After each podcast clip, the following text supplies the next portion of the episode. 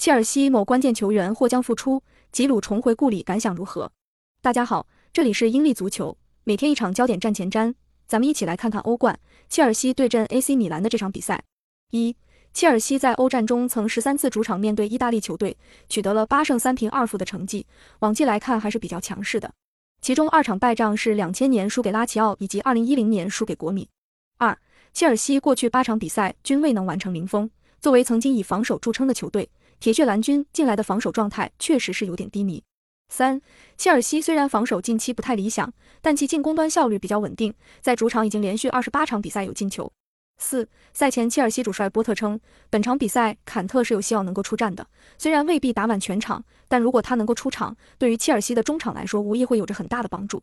五，AC 米兰目前队内伤情比较严重。欧冠只有十四到十五名一线队球员参加，并且包括萨勒马克斯和科亚尔，更是疑似腿筋拉伤而被担架抬走。